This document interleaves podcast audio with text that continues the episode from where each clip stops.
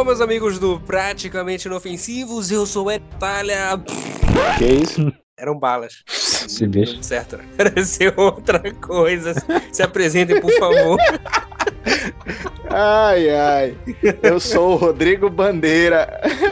Eu sou o Macivaldo Lira e não entendi nada do que aconteceu, né? Mas vamos seguir em frente. A guerra é isso, Macivaldo, a guerra é isso. A gente não entende o que tá acontecendo. As coisas só acontecem, a gente tem que saber lidar. E é nesse clima de guerra aqui, nesse clima muito, muito caótico, que a gente começa mais um programa, o último programa, gente, sobre os filmes do Christopher Nolan em preparação pro Tenet, que é o Dunkirk.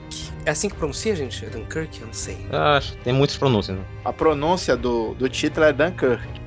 Mas, a, acho se eu não me engano, em português é Dunkerque. Dunkerque, né? E se for em francês é com biquíni, né? Então vamos, vamos, vamos falar o título do filme mesmo, que é pra gente não se enrolar. A gente tá falando sobre os filmes do Christopher Nolan, em aquecimento para o próximo filme dele, que é o Tenet. Então a gente tá seguindo a cronologia de lançamento dos filmes. Então a gente já falou de Following, já falou de Amnésia, já falou da trilogia do Batman, já falou do Grande Truque, já falou de Origens, falou de Interestelar. E o último filme é o Dunkirk. É, Isso. o, o filme do Nolan que não parece filme do Nolan. Olha, eu vou falar pra vocês que eu conheço gente aí que já assistiu o Tenet, viu? Uma galera cabulosa aí que já, já assistiu É? o Tenet. É, lá no Canadá já estreou, pessoal, os canadenses tudo já assistiram. A gente tá fugindo de spoiler aqui, então, enfim, né? Vamos continuar desse jeito. He's on me.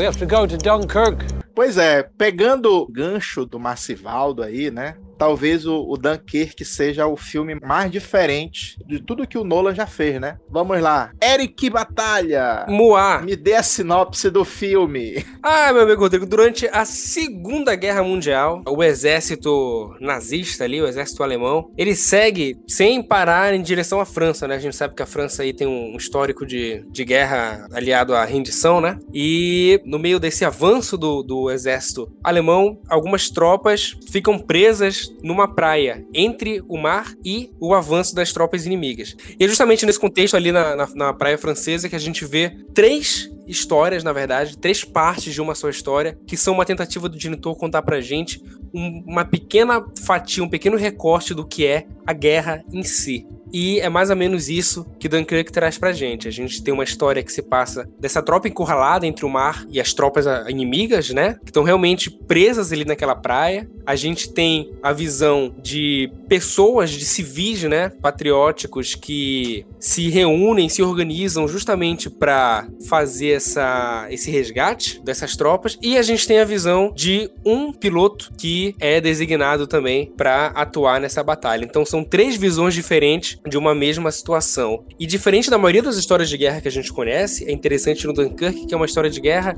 que não trata exatamente sobre uma vitória. Não é uma das batalhas mais conhecidas, não é uma batalha que é considerada assim, leigamente, né, no mundo do cinema, uma das mais fáceis de se contar. Mas é isso que é legal sobre o filme, então, sem mais delongas, vamos lá falar sobre o Dunkirk. Filme que saiu em 2017, né? 2017. Cara, eu acho que pra gente começar a falar de Dunkirk, ou Dunkirk, já deixa uma pequena, uma pequena introduçãozinha aí, mas acho que a gente tem que falar um pouco mais do contexto histórico, né? Com certeza. Senta que lá vem a história.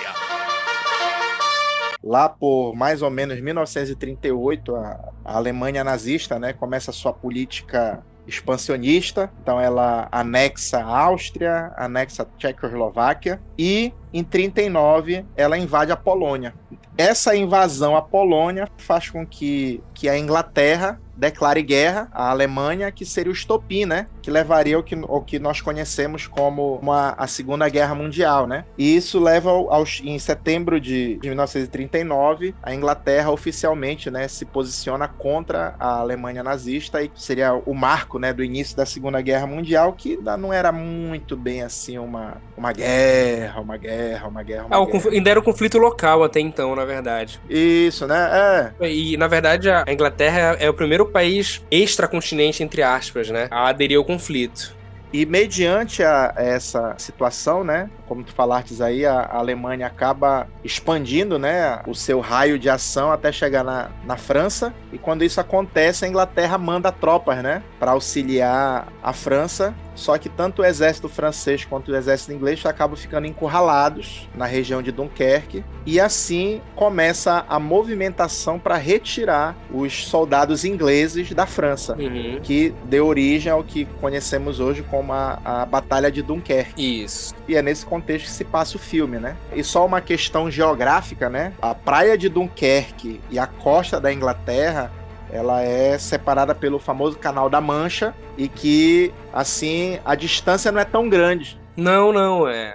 Na, na, na parte mais, mais próxima ali, é assim como a, como a gente viu no filme, né? É uma distância que pode ser percorrida por barco médio. É realmente um canal. Sim. Eu acho que cerca, cerca de, de 30, 40 quilômetros no máximo. Eu já ouvi que mais ou menos 80 quilômetros seria. Não, eu tô falando no, no ponto mais próximo No ali. ponto mais próximo, ah, tá. Aí já vem uma, uma curiosidade, né, do porquê, né, do, do, do Nolan ter escolhido, né? Que a história dele começa em 1992, quando ele e, na época, sua namorada, né, Emma Thomas, que Uhum. depois viria a ser sua esposa, né, e produtora da maioria dos filmes dele, é, eles fizeram uma travessia, né, no, no, num barco, né, uma travessia no Canal da Mancha, e tiveram diversos problemas, né, e isso se fez estender a travessia por, sei lá, uma- mais de 15 horas. E ele viu a dificuldade, ele já conhecia, lógico, né, a história lá do, do Batalha do Kerk e tal, lá. Ele é, ele é inglês, né? Sim, sim. E aí depois disso, ele ficou com isso na cabeça, né? Via a dificuldade que uma coisinha. E, e até mesmo depois de entrevista, ele, ele contou essa história, né? Hoje nós levamos quase 15 horas pra conseguir atravessar, foi muito difícil e não tinha ninguém atirando na gente.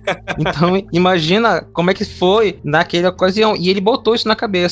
E até mesmo falou com ela que ele queria retratar essa história algum dia, mesmo que fosse só mesmo de mostrar, mesmo que não tivesse roteiro nem nada, ele queria representar isso através de um filme. E ele ficou com essa ideia durante anos e anos e, e aí até mesmo explica o porquê que o filme foi dessa maneira, né? O roteiro foi, vamos dizer assim, foi bem diferente dos filmes que ele costuma fazer, né? 76 páginas só, o roteiro desse filme. O menor roteiro que ele já escreveu na carreira dele foi o do de Dunkerque. Isso porque a esposa dele convenceu ele, porque ele não queria fazer roteiro. É, Ele queria só mostrar mesmo lá, mas a esposa dele convenceu, não, tu tem que ter um roteiro disso. E aí ele fez essas 76 páginas. Mas a ideia deles era só mostrar mesmo o acontecimento, né, a batalha, tudo. dessa forma, né, fosse quase um documentário. E foi a primeira vez que ele fez um filme sem a ajuda do irmão, né? Que o, o irmão dele tava, tava muito ocupado fazendo Westworld. Isso, o roteiro é dele mesmo, é do Christopher Nolan. Isso. O, o roteiro é dele mesmo, né? Porque a maioria dos filmes do Nolan, ou o roteiro é do irmão dele, ou os dois escrevem o roteiro juntos, né? Isso. Então esse daí é o, é o primeiro filme que o roteiro é só do Nolan.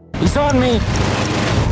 We have to go to Dunkirk. O que é que acontece? Né? Já que a gente falou dessas curiosidades aí, então a gente tem que falar da, da questão da produção do filme, né?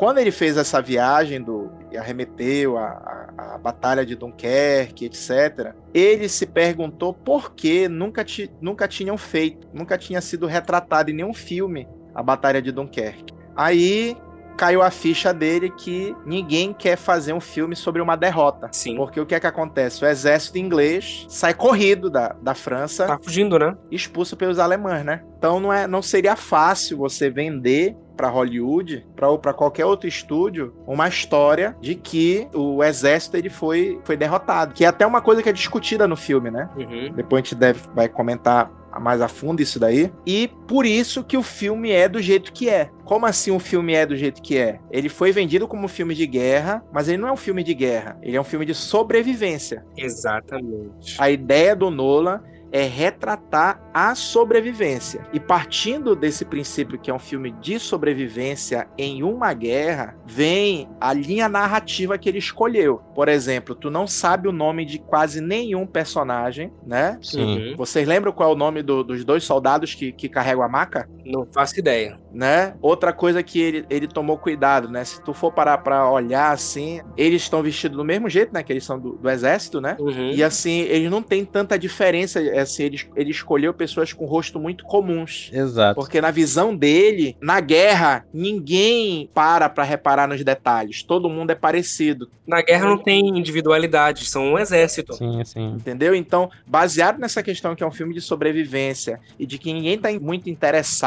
em saber muito detalhes sobre o outro, essa que é a linha narrativa que ele escolhe. Então é por isso que é o filme que quase nada é explicado, né? Por exemplo, se tu não sabe o que foi a Batalha de Dunkerque, tu não vai, tu não vai entender muito o que foi no filme, não. Não vai ser o filme que vai te explicar, exatamente. Porque o, o foco são as pessoas que estão participando do evento. Não vai aparecer o governo explicando o que é que os soldados vão ter que fazer. Não vai te explicar o que é que o, o inimigo tá pensando em fazer. O que é que as tropas estão pensando em fazer com as pessoas que estão na praia. O foco, pode ver, qual é, qual é a linha narrativa do filme, né? São três linhas temporais, né? Três linhas temporais, três, três histórias. É uma semana antes da- do, do resgate. Aí tu tens um dia antes do resgate e tu tem uma hora antes do resgate. Uma semana antes é o soldado, né, que tá andando com amigos.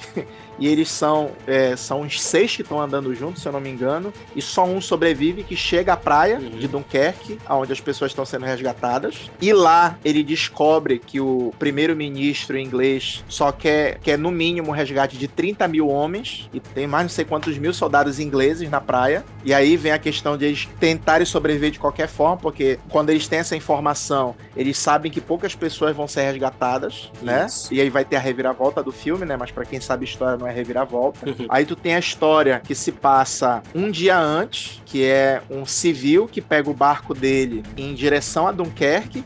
E tu tem a Força Aérea, né? Que são três aviões da Força Aérea Britânica em Spitfires, né? Uhum. E tem uma hora de combustível para dar auxílio aéreo para os barcos que vão buscar os soldados que estão na praia.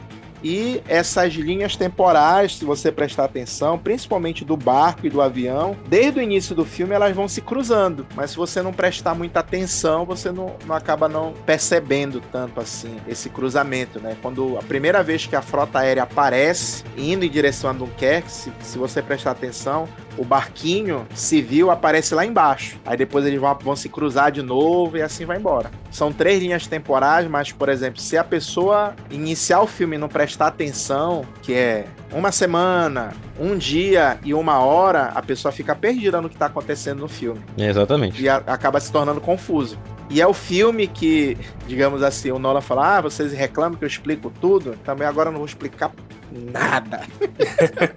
Ele não explica nada Aham. né? Se tu sabe o que foi a batalha de Dunkerque, tu sabe. Se tu não sabe, tu não vai, tu não vai entender muito do que levou aquela batalha. Tu vai ver o que aconteceu Uhum. lá, mas assim, as motivações, etc. E é um, e é um filme de guerra, né? Que é na Segunda Guerra, que não aparece em nenhum momento suástica, não aparece ninguém do exército alemão. Não aparece nenhum louro de olho azul lá É verdade. no, no filme todo, né? Não, não alemão, né? Entendeu? Uhum. Então, o filme, a, a tradução que o Nolan queria pro filme dele é que era um filme de, de sobrevivência, né? E, ao meu ver, olhando por esse prisma, é um filme bastante interessante, né? Quando eu assisti a primeira vez, assim, eu não fui ao, ao cinema assistir esse filme, né? Então foi a- aquela assistida assim, não prestando tanta atenção. Aí eu vou dizer, confesso que eu não achei lá essas Coca-Colas. Aí eu tenho um, um- amigo professor que ele foi assistir no cinema, ele perguntou se eu tinha assistido, eu disse que não. Aí quando eu disse que assistiu, o que é que tu achou? Eu disse, ah, não sei o que. Ele falou assim pra mim, não, assiste de novo, assiste prestando atenção. Aí eu fui ver e fui pesquisar, né, um pouco mais sobre a Batalha de Dunkerque. E é um filme que eu gosto muito hoje em dia, muito mesmo. He's on me! We have to go to Dunkirk. Pois é, o que eu acho interessante desse filme é que são as três linhas temporais, né? Os três recortes da, da história que ele tá contando. E a distribuição desse tempo, o que ele escolhe mostrar em tela nesse tempo, é, também reflete o peso do que ele quer, da mensagem que ele quer passar no filme. Então, por exemplo, a história que ele conta lá na praia, dos dois soldados, né? Uhum. dos dois, dos três soldados, não tô lembrando direito, da sobrevivência, ou seja, as pessoas que estão realmente ali no, no cerco, as pessoas que estão com a vida diretamente ameaçada, a galera que tá. Coloca o aí, assim, a galera que tá f... mesmo, toma a maior parte do filme. Se tu for ver, assim, o, o tempo de tela que esse pessoal tem é maior do que todas as, as outras duas histórias. É, até porque eles passaram uma semana lá, né? E depois a gente chega lá justamente pra história daquele barco. é- Era pesqueiro, não tô lembrando. É barco civil. Sim, sim, daquela série de barcos que sai lá da costa britânica pra atravessar o Canal da Mancha pra poder ir resgatar os soldados, os meninos deles, eles chamam, né? Sim. Pra ir pegar os nossos meninos na- lá em, em- em Dunkirk. Uhum. Pra esse recorte da história já toma menos tempo, entende? Sim. Enfim, é, é como se fosse uma dimensão que ele quer mostrar, mas naquele contexto não, não tinha tanto peso pra proposta do filme quanto a galera que tava na praia. E, por último, o piloto lá, né? Uhum. a- O, piloto de avião, ele já é a pessoa que toma menos tempo de tela. Ele aparece por último, ele toma menos tempo de tela e é já a dimensão do, do Estado, né? Do exército agindo ali diretamente pra poder ajudar a galera que tá na praia. Então perceba, na minha visão, né, é uma forma do que o Nolan teve pra mostrar o nível de sofrimento, ou então o nível de desgaste que cada uma dessas pessoas teve, sabe? A galera da praia, que tava realmente desgastada, que sofreu mais. A galera que largou tudo que tava fazendo ali pra ajudar os soldados, civis, né, que foram ajudar os soldados. Uhum. E o piloto que saiu uma hora antes, entendeu? Pra uma missão, pra uma missão específica, né? Uhum. mas que é, não teve tanto desgaste assim, assim, é, eu tô inferindo assim pra alguém que não, sa- não entende nada de guerra, né? Falando com base na minha experiência enquanto espectador do filme, que saiu uma hora antes ali do ápice do filme pra poder cumprir uma missão. Então a gente tem a galera da praia, o exército, os soldados, né? Que são a linha de frente, a bucha de canhão. A gente tem uma, uma expressão do patriotismo que o Nolan quis trazer, justamente com esse barco, com tudo que acontece dentro daquele barco específico, né? Que tá atravessando o canal, para ir ajudar no resgate, junto com os navios da marinha inglesa. E a gente tem o Estado, né, quem deveria estar de fato cuidando desses soldados ali na, na praia. Então é muito interessante a forma como ele distribuiu essas três dimensões da guerra, né? E como ele distribuiu o tempo para poder desenvolver essas três dimensões da guerra. Então, é, quando eu assisti a primeira vez o filme, também eu não tive uma conexão direta com ele, sabe? Porque é, foi numa época que eu, eu fiz errado. Antes de ver esse filme, acho que um mês antes de ver esse filme, eu, re, eu reassisti o, o Resgate do Soldado Ryan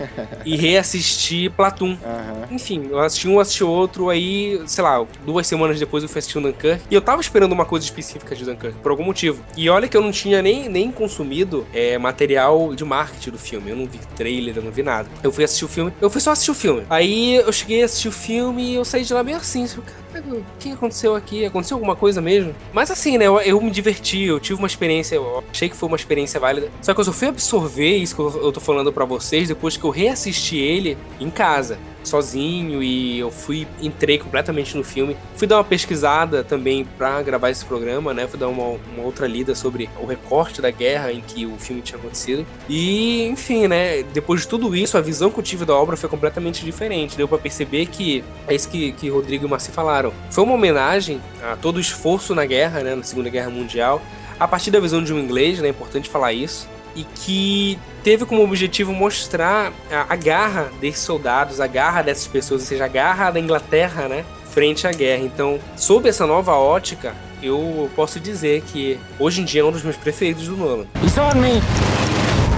We have to go to Dunkirk. É, olha só, eu acho que eu tô ainda nessa primeira etapa que vocês dois passaram, Hum. porque eu só assisti uma vez o filme. Hum, E foi recente, né? Depois de ter reassistido os outros filmes do Nolan pra gente fazer os programas e tal, eu assisti o, o Dunkirk. E acho que aí foi meu problema, a questão da expectativa. Não conhecia muito bem a história, eu não assisti trailer, não assisti nenhum material, assim como o, o, o Batalha falou também. E eu tava esperando o filme do Nolan. Então eu, eu assisti o filme esperando, tipo, cara, vai acontecer alguma coisa aí, alguma coisa até mesmo, sei lá, científica, sobrenatural, uma coisa assim, que vai tornar o filme complexo e no final vai ter uma reviravolta, não sei o quê, porque eu- coisas que eu vi nos filmes anteriores eu tava esperando nesse. E esse foi meu erro, porque eu não sabia qual era a proposta do filme, né? uhum. Quando eu assisti, eu não absorvi. Então é, é até engraçado, né? Porque a sensação final que eu tive é, tipo, cara, eu não gostei do filme, eu não curti o filme, mas eu achei o filme muito bom. Não sei se vocês conseguem entender, eu, né? eu Isso acho que eu tô Eu falando. acho que eu consigo entender, sim. Tipo, se tu for me perguntar questões técnicas, lá o andamento, a questão de fotografia, foto- a questão de assim, da construção de um filme mesmo, cara, é excelente, impecável. Só que eu não me, não me entretive porque ele não me deu o que eu tava esperando. Uhum. Erroneamente, né? Eu não devia estar esperando isso, mas eu acabei.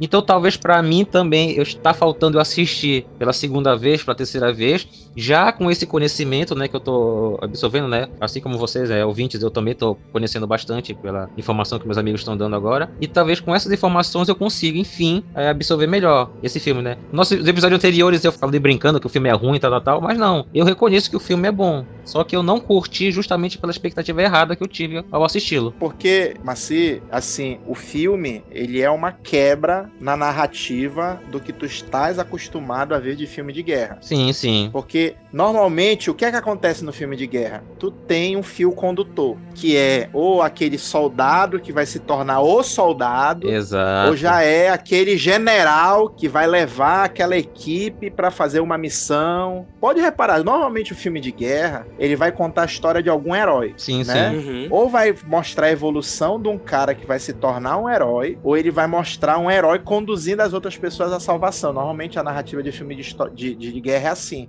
E quando tu vê assim, não, vai ser um filme do Nolan na Segunda Guerra, instintivamente tu espera isso. Exato. Pelo menos se tu falasse, tu, tu, assim, te, te transporta lá pra 2017, não, o Nolan vai fazer o filme de guerra. É, vai, vai ser um, um negócio assim, no mínimo vai empatar com o resgate do soldado Ryan. Exato, né? É que nem a que- expectativa que... a gente tá tendo do, do Tenet agora. É. É, então, a- às vezes, tu se tornar um, um diretor badalado, um diretor com assinatura, às vezes tu entrega uma coisa que não é aquilo que o público esperava. É só tu lembrar da carreira do Shyamalan, né? É verdade. Isso. né? Dá pra fazer até uma associação ao que aconteceu lá com a Dama d'Água.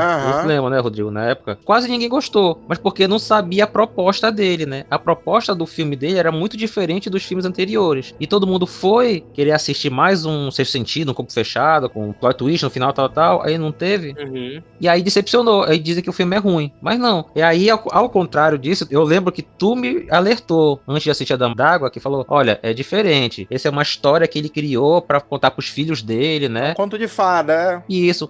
Aí eu sabendo disso, eu assisti e gostei do filme. E é um dos mais criticados Uhum, do Shyamalan, né? uhum. E aí, infelizmente, eu não tive isso no Dunkirk, que o Rodrigo falou, é verdade. Agora eu entendo, né, com a explicação do Batalha, né, do porquê que os atores são muito parecidos um com o outro, mas eu fiquei o tempo todo incomodado pelo fato de eu não conseguir reconhecer eles, né? Tipo, peraí, esse cara é aquele, esse cara é o francês que sobreviveu ou era um amigo dele, o, o cara que sobreviveu? Esse aí, tal, tal. Agora eu devo entender, mas isso me incomodou muito. Eu esperava aparecer as cenas do, do avião porque eu só conhecia o Tom Hardy. Ah, esse aqui eu conheço, esse aqui eu conheço. Ainda fica de máscara ainda. Isso, ele fica de máscara. De Não, mas eu, tô mas eu tô acostumado dele como Bane, assim, de máscara, então não tem problema. É, pois é. He's on me. We have to go to Dunkirk. É, A maioria das pessoas, eu acho, que foi assistir, esperava uma narrativa tradicional de filme de guerra. Uhum. Sim. E quando fugiu disso, assim, é é normal, né? Tu não gostar, não simpatizar e etc.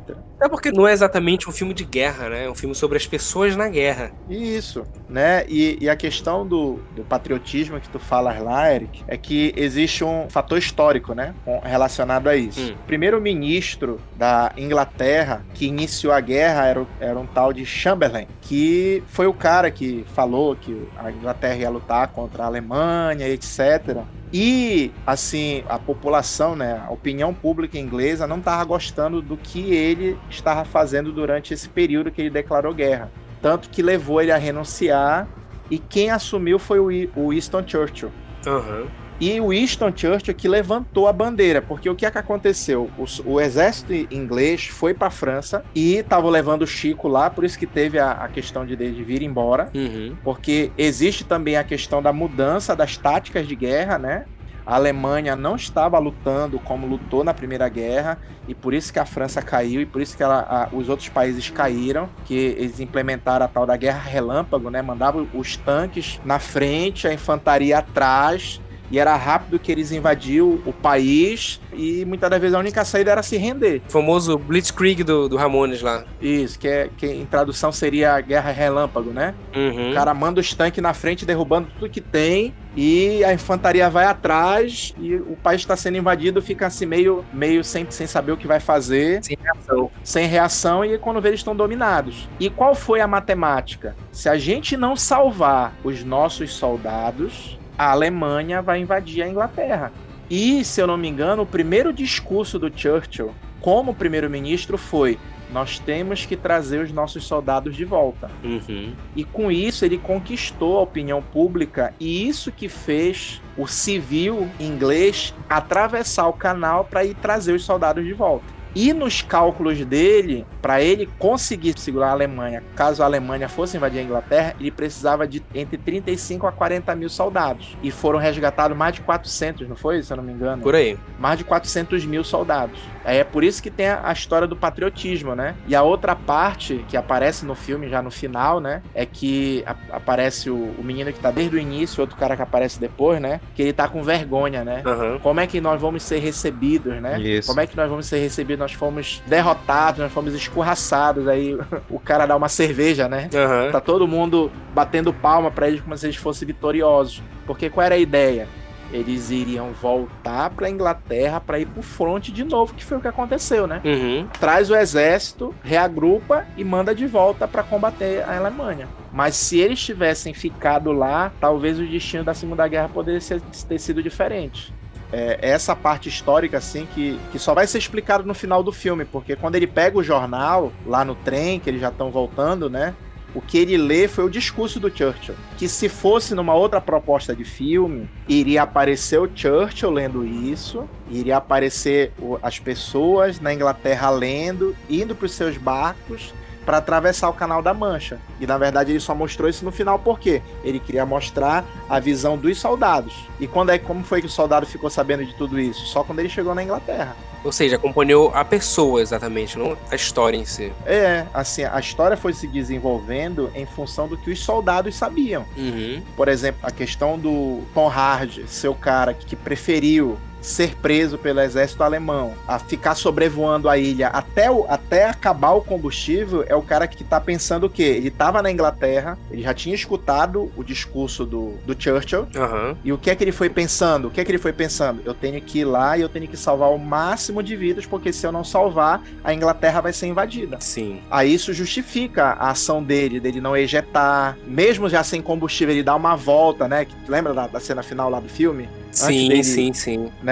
Que ele já tá sem combustível, ele dá uma volta e derruba mais um avião que, que ia pegar o navio lá. Aí tem a outra parte histórica, né? Que é a seguinte: por que a Alemanha não mandou um monte de avião e matou todo mundo que tava na praia, né? É porque, se eu não me engano, devido à situação que o exército se encontrava, o Hitler estava esperando já, na época, ainda era, se eu não me engano, Chamberlain, ele entrar em contato para ele fazer o acerto. Uhum. Então, olha, você, o exército de vocês está praticamente derrotado. Se eu mandar toda a minha frota aérea, eu mato todo mundo nessa praia. Se tu mandar os teus barcos, eu derrubo com meus aviões. E aí, o que é que vai ser? Que eles falaram que é um período de Guerra Fria antes da guerra esquentar de novo, né? Uhum. Que é para ver quais são as peças do tabuleiro que vão ser mexidas, se vão fazer um acordo ou se vão realmente querer ir pro, pro, pra guerra. E a saída foi o quê? Foi convocar os civis.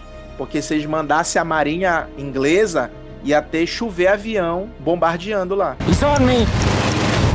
We have to go to Dunkirk. É, é, e, e, é legal, porque é um momento extremamente interessante da guerra. E que se não é uma proposta dessa, de filme diferente, a gente passa batido, né? Aham. Uhum. E foi um momento decisivo pra guerra, querendo ou não. Quando tanta gente explora ali a, o dia D, explora a investida norte-americana ali na, na França, enfim, a, momentos como esse acabam ficando batidos porque não são momentos gloriosos. Uhum. São momentos que mostram a guerra crua, assim, sabe? E é outro ponto que eu acho interessante do filme também. Tipo assim, o, o Nolan contar essa história, a gente já falou isso várias vezes, mas eu vou acabar falando de novo, mostra a moral que ele tem, né? Sim. Né, de chegar lá, vender a ideia e, como ele falou, né, mesmo sendo uma história de, entre aspas, derrota, os caras, não, vai lá, tá aqui, tá aqui a grana, vai fazer o filme, né? E outra coisa que tem que ser falada aqui é a trilha sonora, cara. Hans Zimmer de novo. O Hans Zimmer mandou muito bem com relação à, à questão do, do horror da sirene, né, dos aviões quando dava o Uhum. rasante que ia atacar lá a, a praia, né? Agora tu imagina tu assistindo esse filme em, numa sala em IMAX, cara. Uhum. Nossa. Deve ter, de- deve ter sido um negócio assim surreal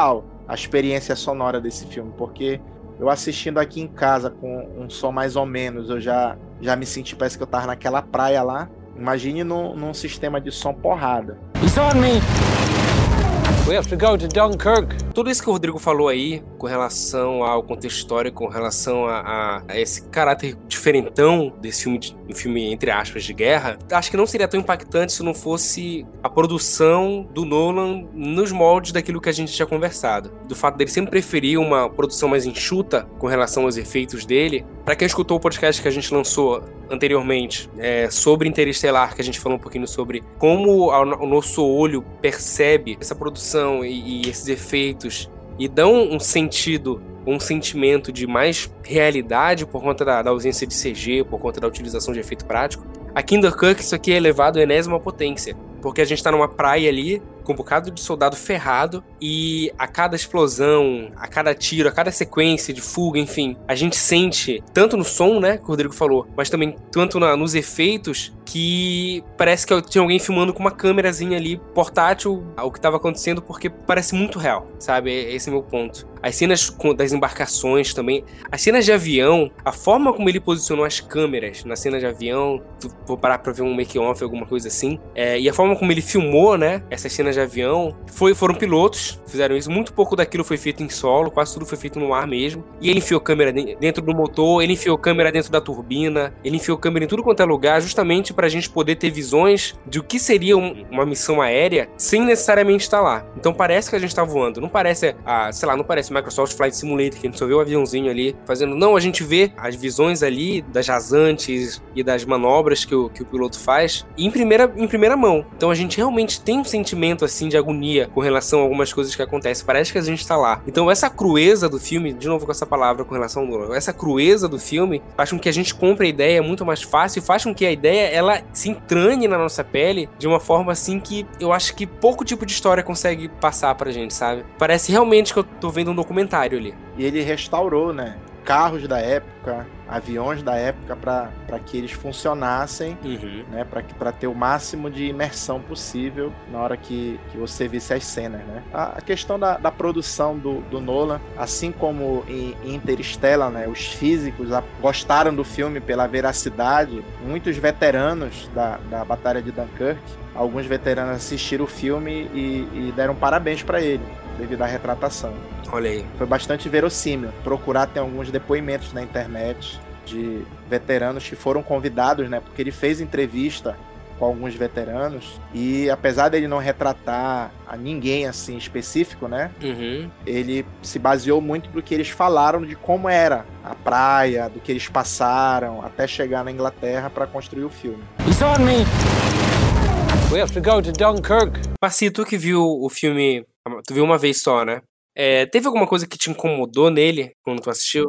Eu assisti o filme já querendo ver uma coisa que não aconteceu, sabe? Tipo, eu não conhecia as histórias dessa batalha, desse episódio, e eu só tava, não, eu quero ver uma- um filme do Nolan. Então acho que eu perdi tanto tempo esperando alguma coisa que não ia acontecer que eu acabei não prestando atenção direito no que deveria prestar, né? Pra poder entender direito o filme. Então, o meu não gostar do filme foi justamente por causa disso, porque a minha expectativa não foi não foi atendida. Mas olhando o filme, vendo lá, eu consegui entender, eu consegui entender boa parte mesmo da, da questão dos três linhas temporais e tal. É, eu só simplesmente fiquei toda hora esperando que acontecesse algo a mais. Uhum. Mas, no final das contas, eu consegui compreender que não, cara. Isso aqui é só. Ele só quis retratar algo. Ele não quis criar nada em cima. E isso eu só fui perceber no final do filme, sabe? Eu não pude. Eu não consegui aproveitar o filme porque eu não consegui compreender a proposta mesmo do filme ao decorrer dele, só no final. Então, por isso que eu falei que eu realmente preciso assistir esse filme novamente, que é para poder absorver e assisti-lo da forma correta. Isso que tu falaste, Marci, sobre ah, esse esperar algo mais.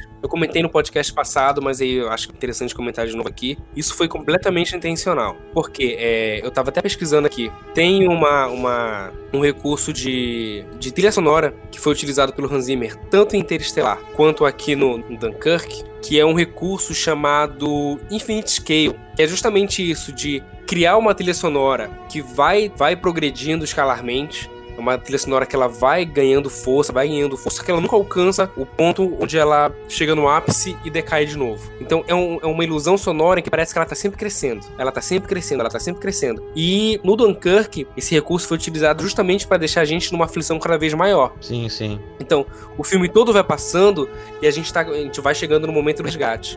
A gente vai chegando no momento do resgate. É, é, a gente fica tão aflito quanto as pessoas que estão vivendo o filme, Uhum. tá entendendo? Então a gente tá chegando no ápice, tá chegando no ápice e muda de, de escala temporal. Ele não para de crescer, só que ele cresce em outro ritmo, tá entendendo? Porque é outra história que tá numa linha temporal diferente. Então tá crescendo, tá crescendo, tá crescendo, depois muda de novo. Continua crescendo em outro ritmo. Então ele tá sempre crescendo, sem necessariamente chegar em lugar nenhum. E a gente, quando espectador, tá aqui, sempre, né? Sempre esperando acontecer alguma coisa mais que não chega. A gente acaba sentindo isso no filme sem perceber, sem saber, acaba criando sentimentos como esse. Que no teu caso, tu esperar sempre mais, pode ter sido incômodo, mas de repente pra outra pessoa que viu, achou bom, sabe? Sentir essa, isso daí junto com, com os personagens, sentir essa aflição junto com os personagens. Ou seja, tu foste ludibriado pelo Hans Zimmer. Eu fui. Exatamente. Eu compreendi, eu compreendi, porque, assim, eu como espectador, uma pré-leitura do que eu gostaria de assistir, realmente o sentimento que eu tive foi de até mesmo uma decepção. Mas pra proposta do filme, né, esse toda hora vai acontecer alguma coisa, vai acontecer alguma coisa, é revertido simplesmente uma aflição. Porque na situação que eles estavam, esse alguma coisa vai acontecer, podia ser simplesmente alguma coisa que carretaria na morte deles, né? Mais um ataque, mais um, um avião que vai vir, mais alguma coisa, mais tiros que vai acontecer. Então, essa aflição funciona nesse sentido. Volto a repetir. É aquela questão mesmo do o que tu espera do, do filme ou como é que tu vai assistir o filme, né? Uhum. Tua leitura do filme, né? a- a- Ao longo, né? Que eu, eu preciso realmente ver mais uma vez. Vai, vai assistir. É, não, não assiste, assiste outra vez que eu acho que provavelmente a tua visão sobre o filme vai mudar. Que foi uma opção que o Nolan fez, né? Eu não sei se ele fez essa opção devido às críticas severas que ele, que ele teve, né? Durante todo ao longo da carreira dele, sempre uma das coisas que a crítica sempre batia em cima da tecla era que, ah, eu não aguento o filme do Nolan porque ele é muito didático, ele tem que estar explicando o tempo todo. O filme tem um, tem um fio condutor aí de, de tempo em tempo, em cada ato ele tem que repetir esse fio condutor no Batman, ah, porque a gente cai para se aprender a se levantar. Uhum. E assim vai embora. Aí nesse filme ele, ah, é? Tá, eu explico tudo também, agora eu vou explicar é nada. tá aí, ó, toma. Pá! Tanto é que nem teve o Michael Caine pra explicar as coisas, né? Nesse filme. É. Verdade. Faltou o Michael Caine lá de, de comandante. E assim, o filme, ele é tão ele, ele por ele, né, que, como eu falei, né, se no início do filme o cara piscar e não ver que são três linhas de tempo diferentes, o cara fica completamente perdido, cara. E outra coisa que é interessante, né, como o Eric falou, né, o pessoal que tá na praia é uma semana antes, aí aparece mais cenas deles, né? E pode reparar que da feita que, que é distribuída as linhas temporais, tu passa mais tempo com os soldados na praia, Uhum. mas depois o pessoal do o pessoal do barco tem mais tempo Uhum. e depois o pessoal do, do avião tem mais tempo, até que todas as linhas se cruzam. Sim. Aí se torna uma, um- uma coisa um pouco mais o que um pouco mais linear. Mas assim, ele, assim, de uma maneira bem séria, como se ele fosse rendendo, né? Isso. Não, mas é, é, o meu tempo é uma semana, então vocês vão ter mais contato com esse, aí vai, vai, até que tá todo mundo junto, aí começa a fazer mais sentido a história, digamos assim. Ah, então, mas aquele, aquele avião que foi no início, esse avião agora que tá salvando eles, aquele barco que saiu lá, é o barco que resgatou o cara. Porque não tem aquela parte que eles encontram o navio é, abatido e, e tem o espantalho lá sentado em cima da. Que Sim. ele recupera, que ele tá todo paranoico. Uhum. Aí aparece essa cena e logo na outra cena ele aparece ele lá, ele lá no, no bote, levando ele até o navio que vai afundar, Pra mostrar que a, a questão das linhas do tempo embaralhada e tal. He's on me! We have to go to Dunkirk. Marci, só falar pra ti. O Dunkirk, ele tá disponível lá na Telecine. Eu olhei aqui. Ele tá disponível lá na Telecine. Eu acho que a Telecine tá com aquela promoção de um mês grátis pra testar. Então eu acho que de repente é uma boa pra, pra te reassistir. Se não tiver o filme aí. Porque aqui ninguém usa pirataria, tá ligado? Assim, eu, eu aproveitaria essa promoção porque eu não consegui comprar nas lojas. Eu só tenho essa forma de conseguir assistir através da Telecine. Exato. Muito obrigado pela informação. Valeu. Ficou tão natural né? isso aí, olha. Pegar é mal pra gente. né?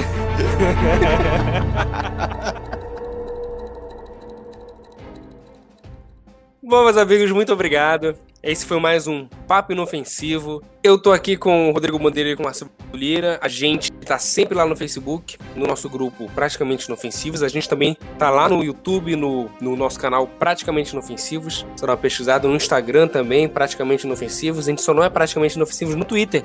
porque lá a gente é praticamente underline I, mas ninguém segue a gente, então tá tudo certo, tudo bem.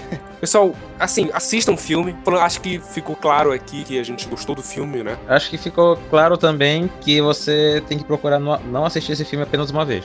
É verdade. Caso você tenha visto ele e não tenha gostado, dá mais uma chance. E mande esse podcast para alguém que você conhece, que de repente não viu, ou que viu e não gostou, porque eu tenho certeza que vai ajudar essa pessoa aí a, a dar mais uma chance pro filme. Então é isso, muito obrigado. Eu vou nessa. Até a próxima, pessoal. Falou, pessoal. Até mais. Tchau, tchau, pessoal. Até a próxima.